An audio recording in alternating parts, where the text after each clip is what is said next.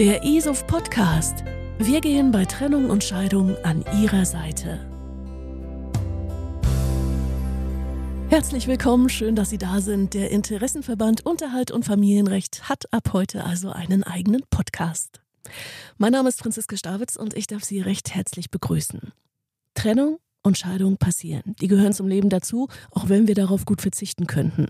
Wenn es zur Trennung kommt, dann steht das Leben Kopf und Trennungen und Scheidungen haben auch das Potenzial, uns den Boden unter den Füßen wegzuziehen. Nicht nur emotional eine schwierige Lebenslage, es gibt auch zig rechtliche Aspekte, die es zu beachten gilt, um frühzeitig Fehler zu vermeiden. Der Interessenverband Unterhalt und Familienrecht klärt auf, unterstützt und geht zuverlässig nahe und kompetent an ihrer Seite. Einmal im Monat werden wir Sie ab jetzt mit allen wichtigen Informationen versorgen rund um die Themen Trennung, Scheidung, Familienrecht und Unterhalt. Picken uns also immer ein Thema heraus und beleuchten das von allen Seiten, sodass Sie am Ende sagen, ja, ich habe alle Infos, die ich brauche. Und heute in Folge 1 möchten wir Ihnen den Interessenverband Unterhalt und Familienrecht erst einmal vorstellen. Vielleicht sind Sie ja schon länger Mitglied, vielleicht auch ganz frisch dabei oder überlegen gerade, ob Sie Mitglied werden möchten. Egal, wo Sie gerade stehen, Lassen Sie uns beginnen. Melanie Ulbrich ist ISOF-Bundesvorsitzende, seit 2015 schon Mitglied im Bundesvorstand und Leiterin der Kontaktstellen Frankfurt und Aschaffenburg. Hallo, Frau Ulbrich. Hallo, Frau Stapitz. Frau Ulbrich, bevor wir darauf eingehen und mal umreißen, wie konkrete Hilfe bei Trennung und Scheidung aussehen kann, lassen wir uns erstmal in die Geschichte zurückgehen. Seit wann gibt es ISOF, den Interessenverband Unterhalt und Familienrecht? Seit 1968 gibt es ISUF schon, also seit über 50 Jahren. Die haben sich damals gegründet im Zuge einer Steuerrechts- und einer ähm, Unterhaltsrechtsreform. Und es war damals ein reiner Väterverband und die nannten sich Interessen- und Schutzverband unterhaltspflichtiger Väter. Die wollten eben die Nachteile, die jetzt den unterhaltszahlenden Vätern plötzlich entstanden sind, dadurch unter anderem, dass es das Schuldprinzip bei der Scheidung nicht mehr gab, wollten die versuchen auszugleichen. In der heutigen Form gibt es ISUF seit 1988. Da hat ISUF fusioniert mit einem anderen äh, Familienrechtsverband, mit dem VDU. Die hießen Verband der Unterhaltspflichtigen. Und man hat einfach fusioniert, um größere Schlagkraft zu bekommen, um mehr Mitglieder zu bekommen. Und seitdem gibt es ISUF in der heutigen Form. Zuerst haben die sich noch ISUF Schrägstrich VDU genannt und jetzt sind wir einfach nur noch ISUF Interessenverband Unterhalt und Familienrecht. Wir haben es bei ISUF gelassen, obwohl wir die Väter ja jetzt eigentlich gar nicht mehr drin haben, die für das V verantwortlich sind. Aber ISUF hatte eben als Name einen Bekanntheitsgrad. Mhm. Das heißt, die Intention hat sich gewandelt. Worum geht es Ihnen ja. heute? Heute geht es uns um die ganze Breite im Grunde des Familienrechts. Also alles, was anfällt im Rahmen von Trennung und Scheidung, ist so unser Gebiet. Und zwar am allermeisten in der Basisarbeit eigentlich, in der Arbeit mit den Leuten, die zu uns kommen und ähm, um Hilfe bitten. Im Mittelpunkt heute steht für uns die Trennungsfamilie sozusagen. Also, wenn man ein Kind hat, bleibt man ja trotzdem eine Familie, aber eben eine Trennungsfamilie. Und das ist so im, im Grunde so unser Kern heute. Aber natürlich gibt es auch Menschen, ohne Kind, die sich trennen. Und deswegen kann man eigentlich sagen, so unsere Intention ist, eine Trennung oder eine Scheidung zu ermöglichen, ohne dass man sich groß streitet, ohne großen Rosenkrieg, ohne große Kosten, aber auch ohne große Nervenkosten sozusagen, ohne das auf Kosten der Gesundheit zu machen. Und wenn ich richtig verstehe, auch im Interesse aller Familienmitglieder, die es gibt. Ja, genau. Im Interesse genau aller Familienmitglieder, die es da so gibt. In unserem Fokus stehen auch die Zweitfamilien sozusagen. Ne? Also es gibt ja auch immer Leute, die dann noch ein zweites Mal heiraten. Dann hat man da eine Patchwork-Familie und im Grunde soll es irgendwie allen gut gehen. Alle sollen bedacht werden und niemand soll irgendwie hinten runterfallen, weder psychisch noch aber auch wirtschaftlich. Ein schönes Ziel. Wie erreichen Sie das ganz konkret? Also lassen Sie uns mal reingehen, wirklich in die Tiefe. Wie sieht Hilfe konkret aus oder wie kann sie aussehen? Konkrete Hilfe ist so quasi das, was wir täglich machen in den Kontaktstellen. So wie es die Kontaktstelle Frankfurt und ähm, Aschaffenburg gibt, die ich ja leite, gibt es noch ungefähr 50 weitere in ganz Deutschland. Und jede dieser Kontaktstellen hat einen Kontaktstellenleiter oder Leiterin. Konkret sieht das so aus, dass wir A Vorträge veranstalten, meistens monatlich. Und in diesen Vorträgen geht es immer um irgendein Thema, das sich mit Trennung und Scheidung beschäftigt, weil wir der Meinung sind, je informierter man ist, desto selbstbestimmter und besser kann man durch so einen Prozess finden. Und die andere Art von Arbeit, die wir an der Basis leisten, ist eigentlich, dass wir als Kontaktstellenleiter als Ansprechpartner zur Verfügung stehen für alle Fragen, die sich ergeben. Auch für, ich fühle mich jetzt so einsam oder ich weiß gar nicht, wo ich anfangen soll, wo, ich anpacken soll aber auch für Fragen, die ganz praktisch ähm, mit dem Ablauf der Trennung und Scheidung zu tun haben. Mhm. Auch hier mal ganz konkret die Frage, das heißt, ich habe mich womöglich gerade getrennt. Wie schnell kriege ich einen Termin beispielsweise? Muss ich dafür was bezahlen? Wie läuft es ab? Ja, also der erste Weg ist, Sie haben auf irgendeine Art und Weise die Telefonnummer des Kontaktstellenleiters oder der Leiterin herausgefunden. Die stehen im Internet. Die sind veröffentlicht in unseren äh, Veranstaltungshinweisen. Sie haben vielleicht von ISUF gehört und in unserer Geschäftsstelle angerufen. Also so würde das aussehen. Sie rufen mich an und ähm, sagen mir, Sie sind im, äh, im Scheidungsprozess und ob ich Ihnen helfen kann. Und dann würde ich erstmal eine kurze Bestandsaufnahme machen und würde versuchen herauszufinden, wo jetzt für Sie die ersten Schritte sind, was wir mit Ihnen machen, ob ich da viel machen kann oder ob ich sie direkt zum Anwalt schicken muss. Also manche Menschen rufen einfach an in dem Moment, wo sie schon hochstrittig sind. Da muss man sich schon gut überlegen, ob man da jetzt noch als Kontaktstellleiter selbst was macht oder ob vielleicht doch ein Anwalt oder ein Mediator doch wichtig sind oder ob man sich das auch selber zutraut. Das ist ähm, tatsächlich auch sehr individuell, was die Kontaktstellenleiter angeht. Ja, es gibt ganz, ganz geschickte, ganz erfahrene Kontaktstellenleiter, die machen das, machen so eine Art Mediation mit beiden Partnern oder beraten auch den einen Partner. Und es gibt Kontaktstellenleiter, also die machen das einfach nicht. Also so würde das aussehen und es kostet nichts. Die erste Bestandsaufnahme würde jetzt auch nichts kosten. Ich würde sie dann einfach so ein paar Sachen fragen und würde dann einfach sagen,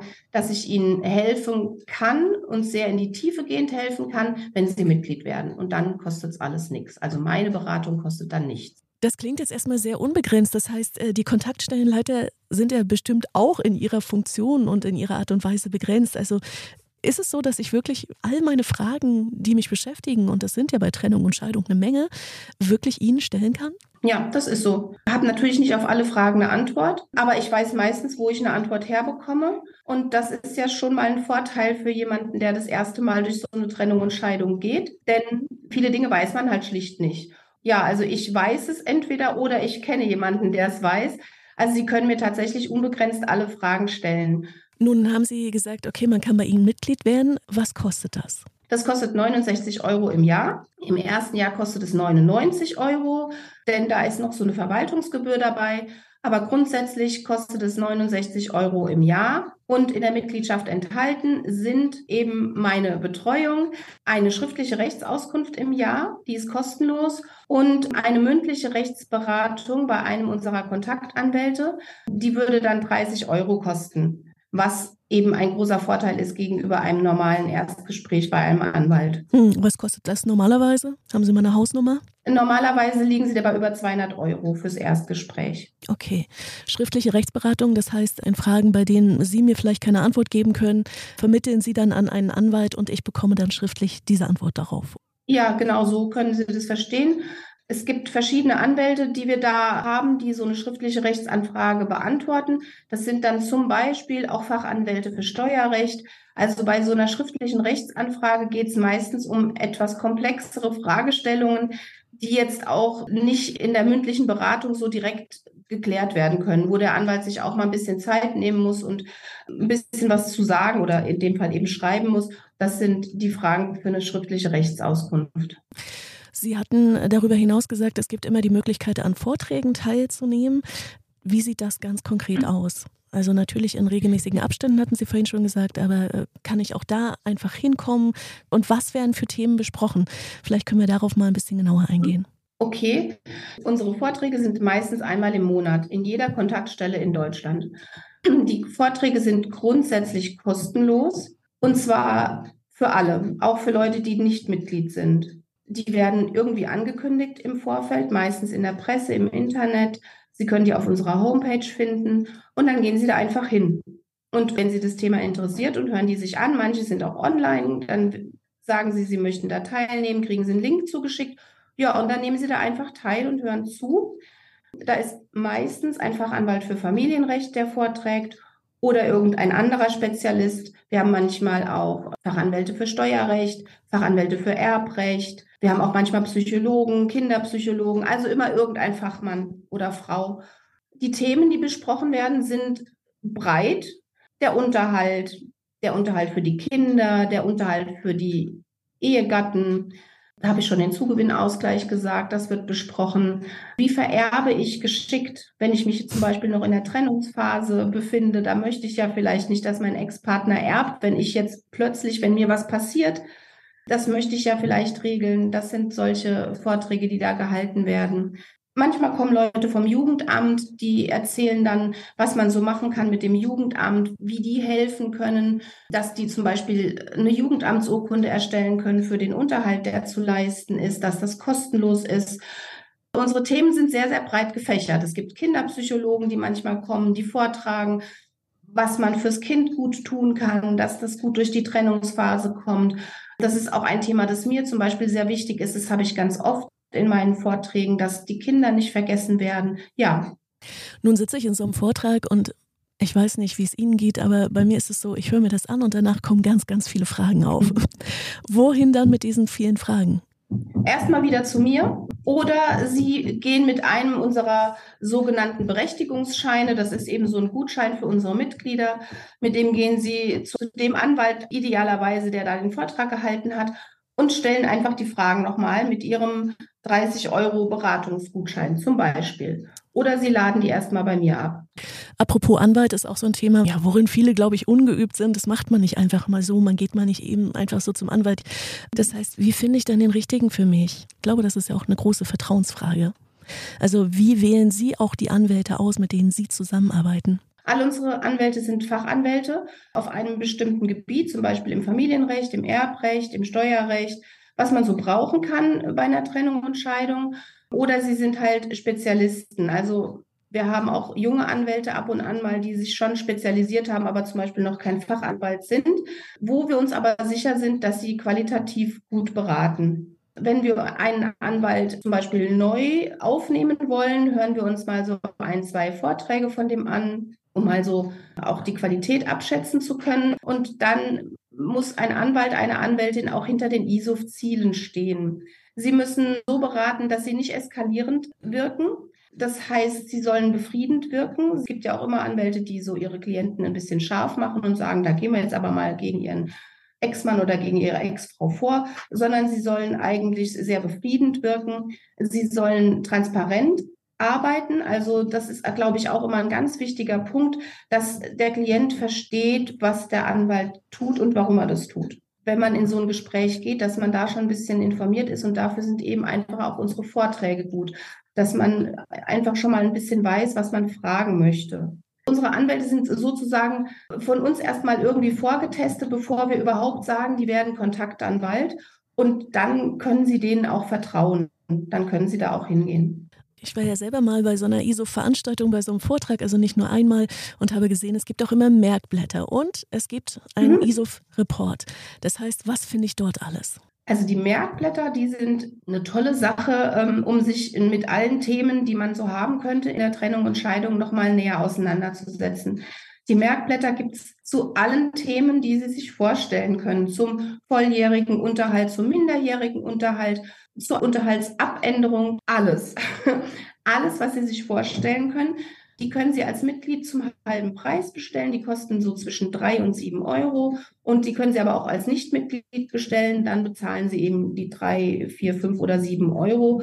Da sind alle Themen, die Sie auch in den Vorträgen finden, einfach noch mal ein bisschen ausführlicher behandelt. Auch mit diesen Merkblättern können Sie sich super auf einen Anwaltsbesuch vorbereiten. Oder aber, was ich ja immer einen Traum finde, Sie verstehen sich mit Ihrem Ex-Partner so gut, dass Sie das gemeinsam durcharbeiten können und gemeinsam schon mal zu einem Punkt kommen können, wo sie sich vorstellen können, hier so viel Unterhalt können wir irgendwie uns vorstellen, dass der eine oder die andere leistet.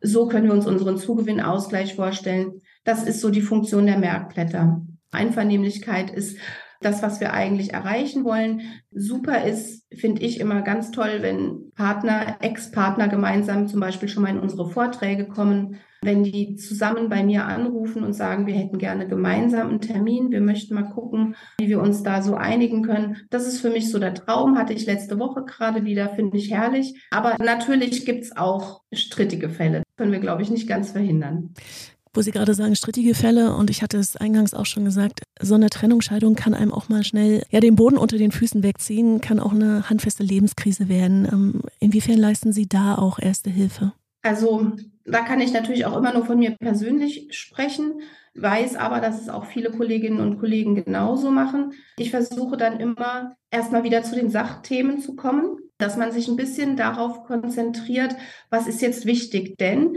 Leute in Trennung und Scheidung, die verlieren oft so sehr den Fokus.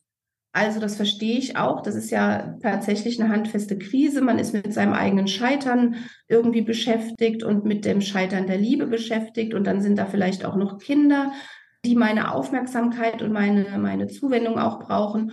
Und dann äh, komme ich schnell so aus meinem Fokus raus. Also ich persönlich versuche, die Leute wieder so ein bisschen zurückzubringen und ihnen auch klarzumachen, dass Dinge jetzt geschehen müssen, dass verschiedene Sachen einfach auch keinen Aufschub haben dürfen, ja, dass die nicht aufgeschoben werden dürfen, sondern dass man jetzt da rangehen muss, weil sonst dauert diese schreckliche Situation immer länger und länger. Ja, wir haben auch Psychologen, wo ich dann schon auch mal vorschlage, vielleicht möchten Sie mal ein Gespräch mit jemandem führen oder suchen Sie doch mal sich selbst einen Psychologen oder eine Psychologin aus, die einem dadurch diese Trennung hilft oder einen Trennungscoach. Also das sind Dinge, die wir leisten können. Es gibt Kontaktstellenleiter, die betätigen sich auch als Trennungscoach. Das mache ich persönlich jetzt nicht in diesem Ausmaß. Hm. Manchmal hilft ja auch der Austausch miteinander, das heißt Betroffene unter sich.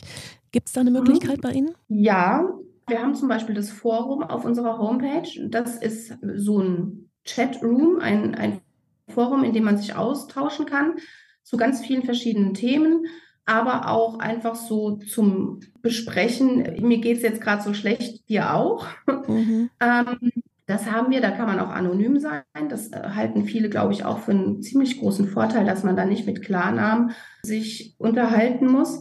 Diese Möglichkeit haben wir und wir haben in vielen Kontaktstellen, nicht in allen, auch so Stammtische, Selbsthilfegruppen, die sich gebildet haben im Rahmen der Kontaktstelle. Man kann sich auch einfach so kennenlernen, austauschen. Das unterstützen äh, die meisten Kontaktstellen leider schon auch, dass es da einen Kontakt unter den Betroffenen gibt.